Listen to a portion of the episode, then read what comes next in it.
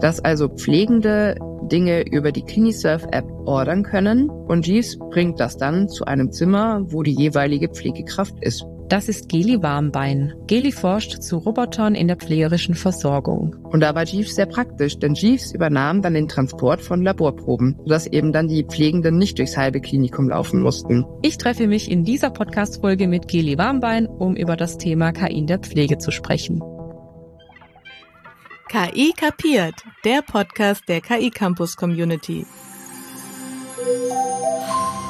Herzlich willkommen zur nächsten Folge von KI kapiert, dem Podcast der KI Campus Community. Schön, dass ihr wieder eingeschaltet habt. Mein Name ist Alina Hessler, ich bin Content- und Community Managerin des KI Campus Hub Baden-Württemberg und ich moderiere den Podcast KI kapiert, abwechselnd mit meinen KollegInnen Sophie Plötz, Stefan Göllner, Britta Leusing, Juliane Kofer und Michael Kircher.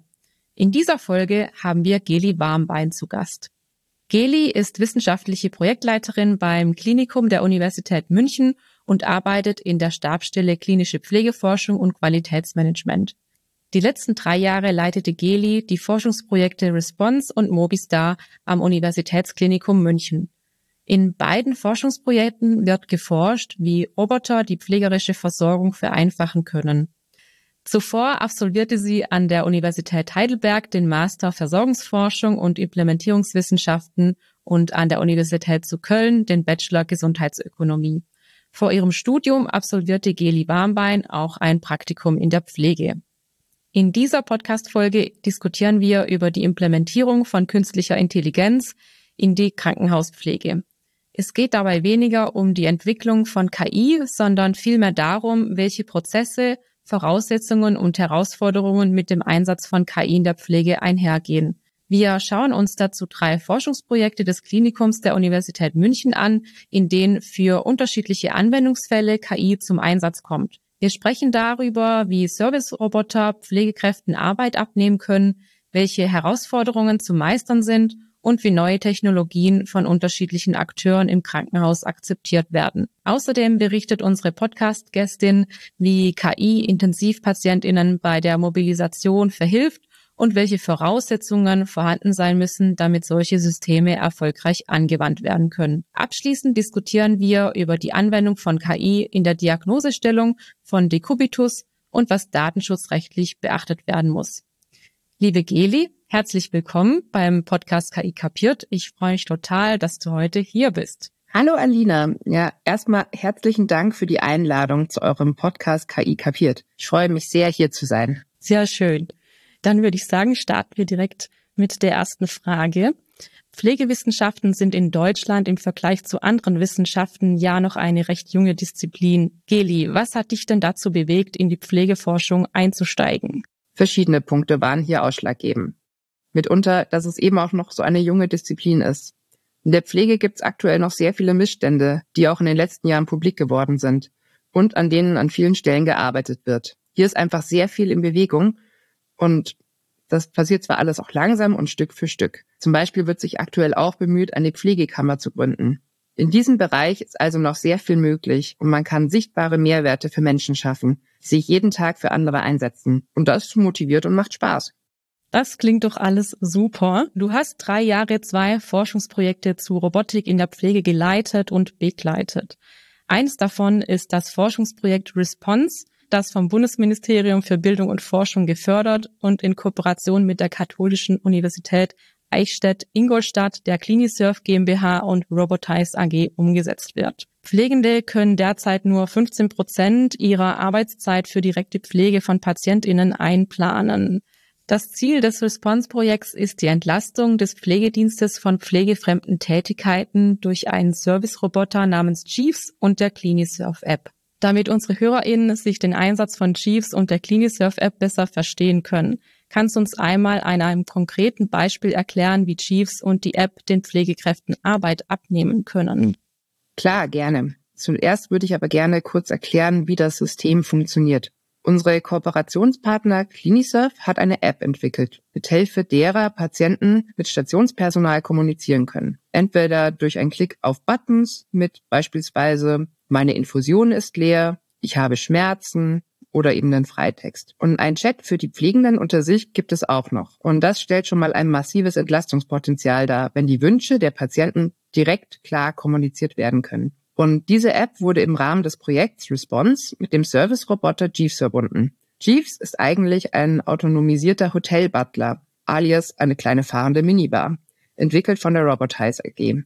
Und diese beiden Münchner Startups wurden miteinander verbunden, sodass manche Anfragetypen direkt an den Roboter weitergeleitet werden können, die über die App gestellt werden. Und das sind natürlich jetzt nicht alles irgendwelche kritischen Anfragen wie starke Schmerzen, sondern meistens eher Wünsche nach Getränken, Handtüchern, Zahnbürsten und ähnliches.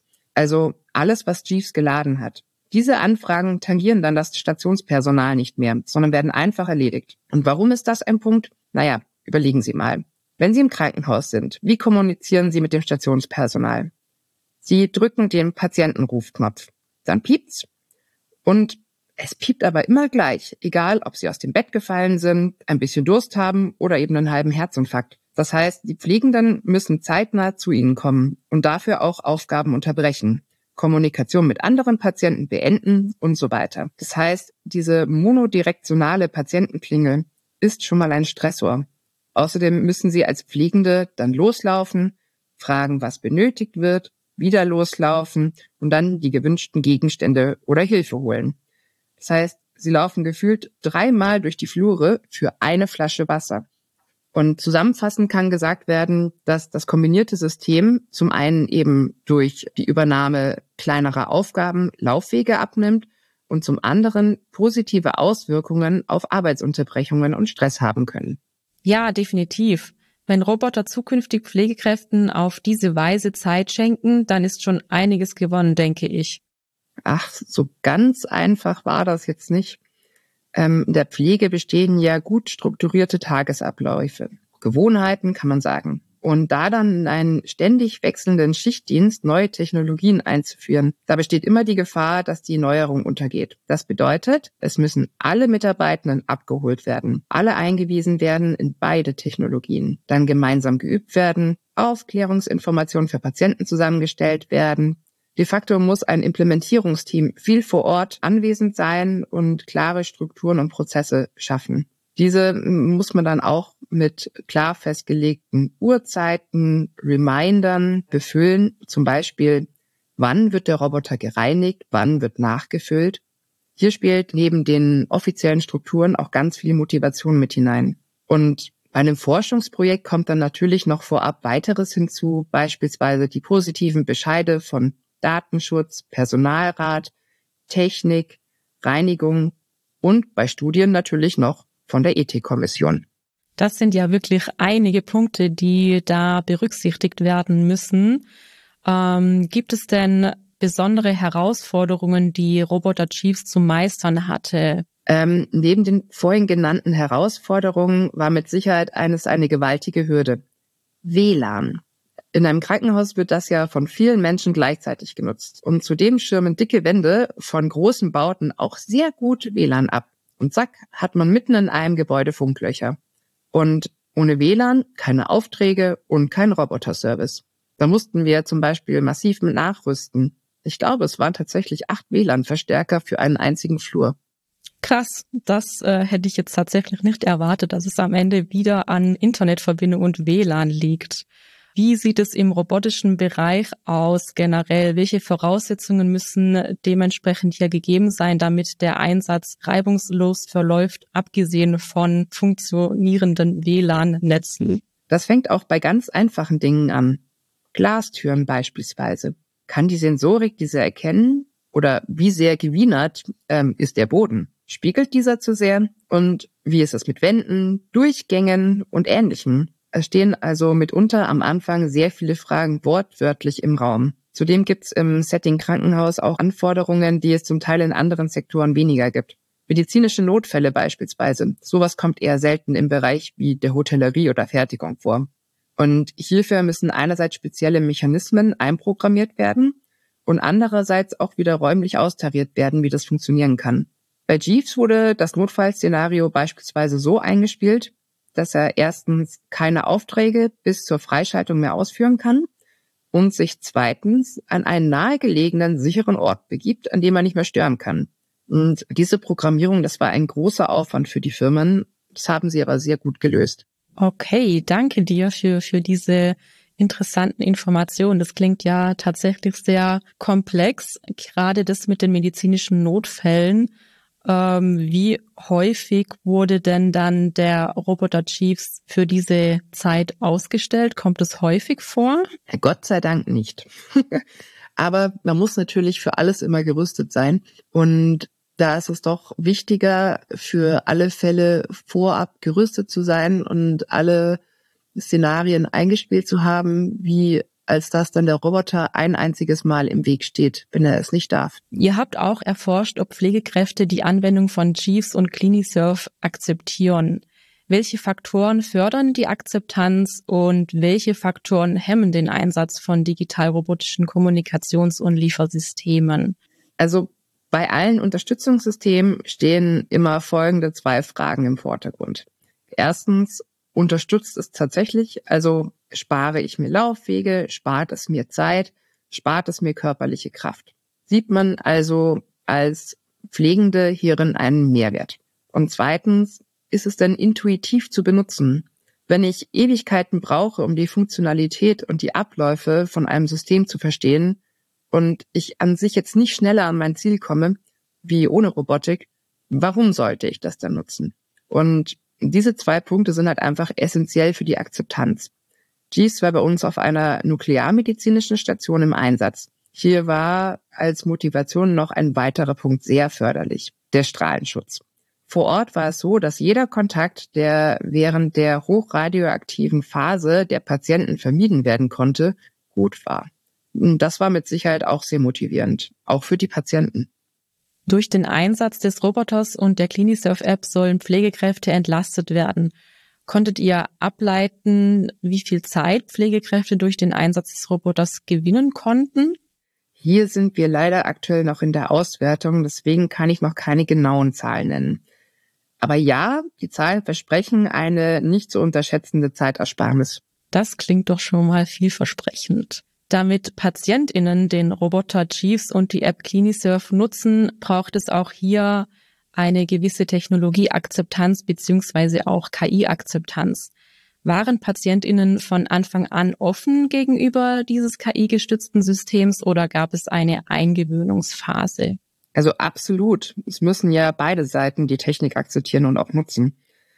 Und die Patienten waren ja eher eine heterogene Gruppe. Deswegen waren eigentlich alle Meinungen und Einstellungen zur Technik vertreten.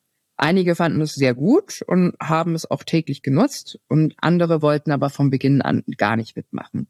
Aber das ist auch total in Ordnung, denn die bisherige Kommunikation über den Patientenruf funktionierte ja noch nach wie vor. Und das war auch ein freiwilliges Angebot an alle. Und hierfür müssen wir sagen, wir sind zufrieden. Und es haben viele Patienten mitgemacht. Allerdings mussten auch alle Patienten einzeln über die Technologien aufgeklärt werden, dann die App auf dem Handy eingerichtet werden und so weiter. Also da war schon so ein gewisser Zeitaufwand vorhanden. Und äh, habt ihr auch die Gründe erfasst, warum manche Patientinnen eher nicht so aufgeschlossen waren gegenüber dieses Systems? Da war einerseits die Sorge da, dass die Pflege nicht mehr menschlich genug ist mhm. und andererseits einfach wirklich ein äh, dieser fehlende Bezug zu Technik. Aber das kann man auch verstehen, wenn jemand über 80 sagt, das ist einfach nicht meine Welt. Ja, klar, kann ich auf jeden Fall auch nachvollziehen.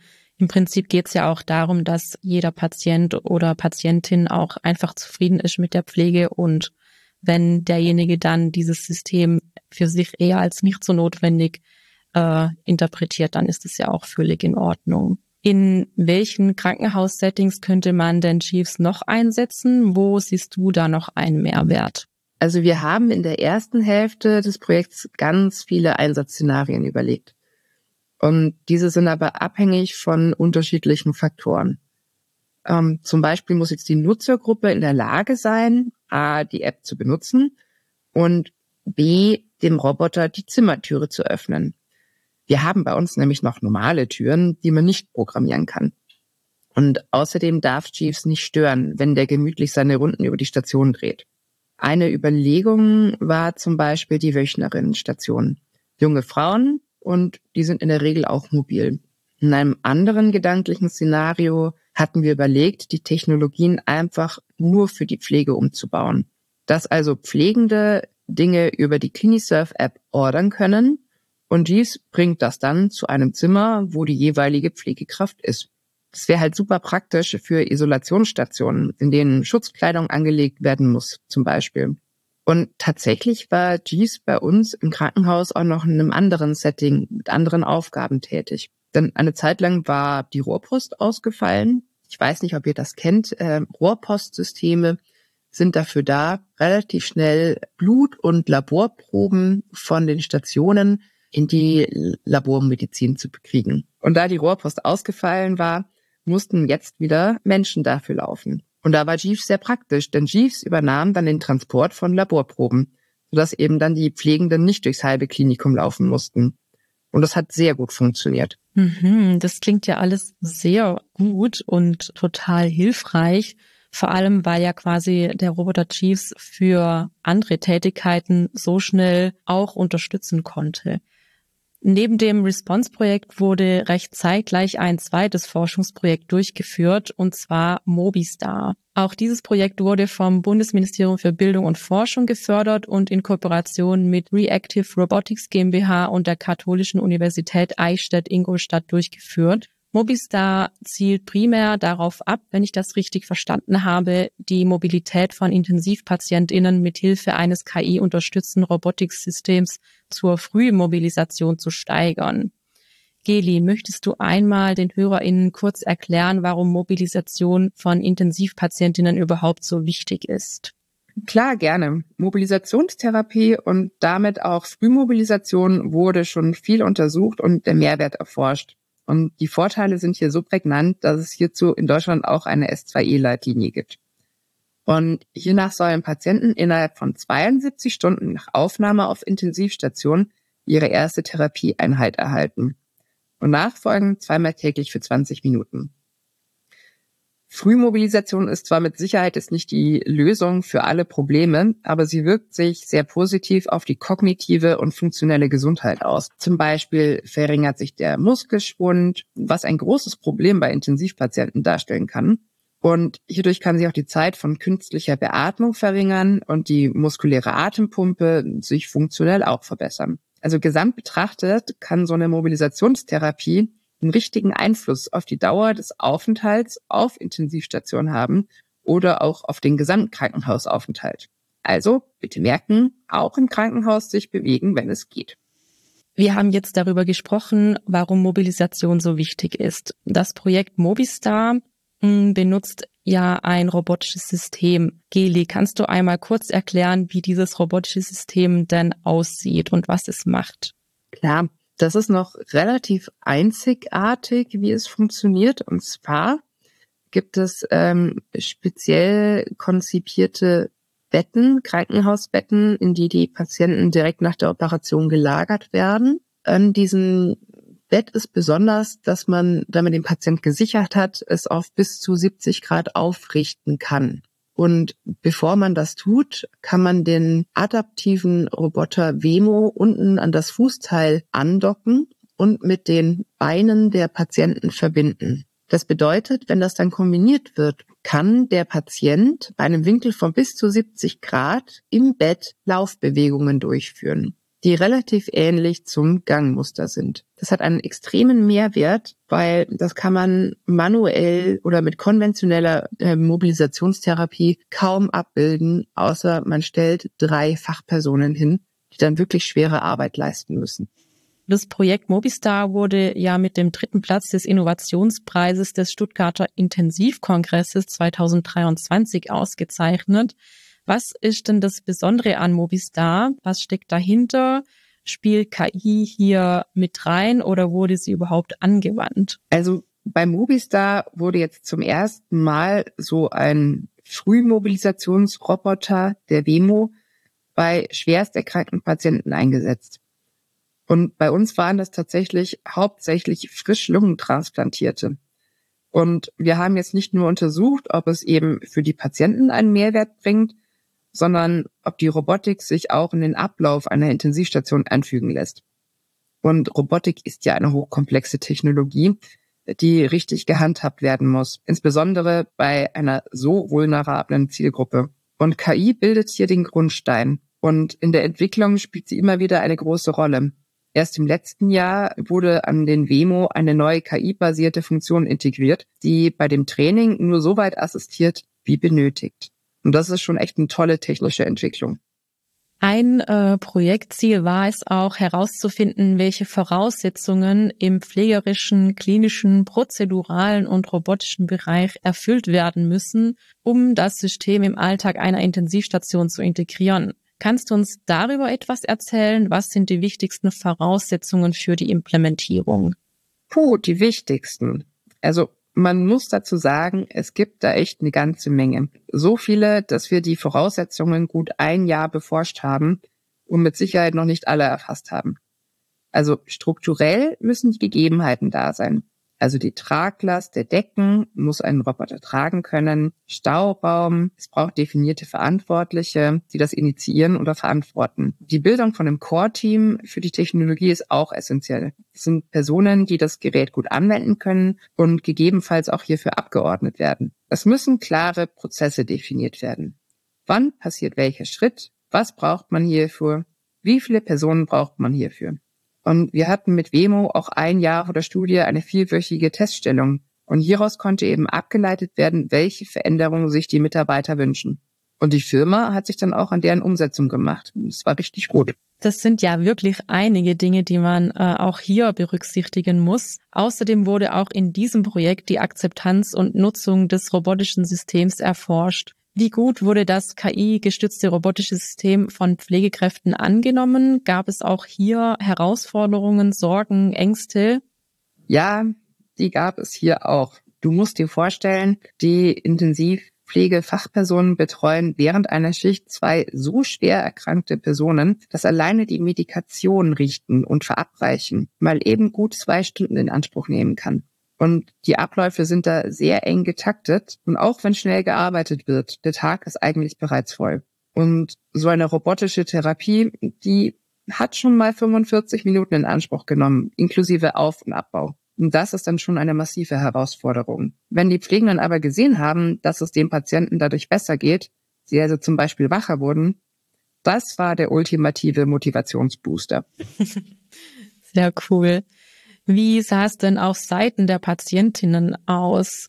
Gab es bei denen auch Ängste oder Sorgen? Wie war da die Akzeptanz? Mm, auf Seiten der Patientinnen war die Akzeptanz eigentlich in der Regel sehr gut, weil die Patienten wurden ja vor ihrem Eingriff umfassend aufgeklärt und wussten somit, was passiert. Jetzt haben wir ja über Response und Mobistar gesprochen. Gibt es denn noch andere KI-Forschungsprojekte, zum Beispiel in der Diagnosestellung, dass das Klinikum der Universität München noch umsetzt oder schon umgesetzt hat? Ja, aktuell läuft bei uns in der Stabsstelle für Pflegeforschung noch ein weiteres Projekt, das allerdings vollständig auf KI ausgerichtet ist. Und im Projekt Kia Deco wird eine KI trainiert, verschiedene Wundtypen mittels Bild zu erkennen. Hierbei liegt der Fokus auf Dekubiti und der IAD, das heißt ausgesprochen Inkontinenz assoziierter Dermatitis. Und diese Wundbilder sehen auf den ersten Blick schon ähnlich aus, benötigen aber unterschiedliche Behandlungspfade. Und das hier ist halt eben auch ein sehr spannendes Themenfeld. Und vielleicht wird es ja in Zukunft Hilfestellungen für Wunderkennung geben. Bei KI-Anwendungen werden Unmengen an Daten erfasst, verarbeitet und gegebenenfalls weitergeleitet an externe Systeme. Bekanntlicherweise sind Gesundheitsdaten sehr sensible Daten, da sie ja personenbezogen sind. Was muss im Allgemeinen auf datenschutzrechtlicher Ebene berücksichtigt werden, damit Patientinnendaten ausreichend geschützt werden? Oh, einiges. Beginnen damit, auf welchem Server diese Daten gespeichert werden und auch verarbeitet werden. Dann sind die Bilder anonymisiert oder sind sie irgendwie auf eine Person zurückzuführen? Und was sieht man denn alles auf dem Bild? Es gibt zum Beispiel Treuhandstellen, die von außen Anonymisierungen durchführen, damit die persönlichen Daten auf jeden Fall geschützt sind.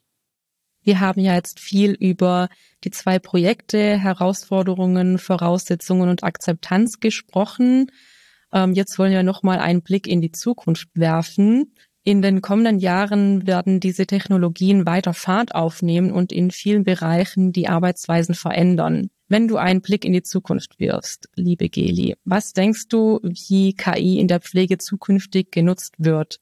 Was sind die Befürchtungen rund um KI in der Pflege und wie können diese Sorgen aufgelöst werden? Ja, also ich denke, wir brauchen solche Hilfsmittel in der Pflege. Und zwar nicht nur, um den Beruf attraktiv zu gestalten und den Fortschritt der Welt mit einfließen zu lassen, sondern wir leben halt leider in einer Zeit des Fachkräftemangels und unsere Pflegenden soll jede Unterstützung bekommen, die ihnen ihre wichtige Arbeit erleichtert. Und dafür forschen wir und hoffen, dass diese Unterstützungssysteme auch flächendeckend für Entlastungen sorgen können. Und zu den Sorgen, wenn erkannt wird, dass es entlastet, dann sind die Sorgen ganz schnell wieder aufgelöst. Vielen Dank, liebe Geli, dass du uns diese spannenden Einblicke in die drei Forschungsprojekte des Klinikums der Universität München gegeben hast. Herzlichen Dank dir für das tolle Gespräch mit dir.